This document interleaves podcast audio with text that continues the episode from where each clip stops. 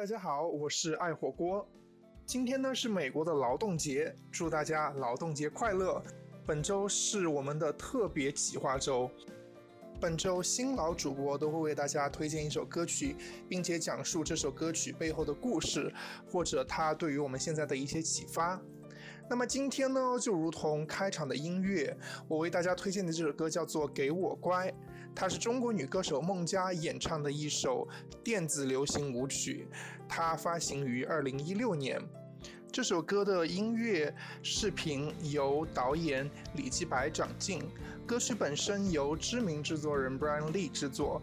那歌手孟佳本人也全程讨论与制作这首歌曲。那这首歌我给大家推荐有两个原因，第一个原因是因为我本身很喜欢电子舞曲，我喜欢密节奏的古典，我喜欢快节奏的歌曲，所以这首流行电音是我最近循环聆听的比较多的一首歌。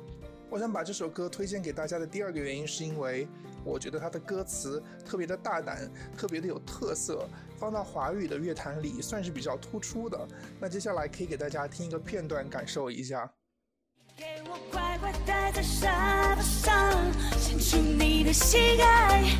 我需要宠爱，要让你记住我只是有一点坏。Just want you tonight, I want you tonight。可能有朋友会觉得这首歌有少儿不宜的一些元素。但是我觉得他更多在唱的是女性对自己的生活和感情，以及女性对自己力量的渴望。他们希望一种掌控感，所以我觉得这是我把这首歌推荐给大家的第二个原因。那好，其实这首歌放到欧美的乐坛或者韩国的歌曲里做比较的话。我觉得它其实完全不算是尺度大，也算是一个经常被唱出来的题材。但是我觉得在中文语境里面，说实话，我真的没有听到很多这样的歌曲。所以呢，我们也能看到他在很多的综艺节目和现场表演里，他的歌词都被改过。比如说这一句像这首放纵放纵的快歌，他在很多的演唱节目里被改为了这首放松放松的快歌。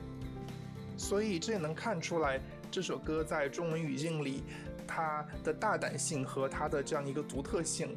那说到女性掌控主动权，其实，在现在的很多文艺作品里都有呈现。但我觉得更多的时候，在中国的电视剧、电影里，所谓的大女主的形象其实依旧是单薄的。唱这些歌的一些流行歌手，他们唱出来的大女主的形象，其实也是经不起推敲的。更多的时候是，他们依然需要依附、依靠男性去达成他们的梦想和目的。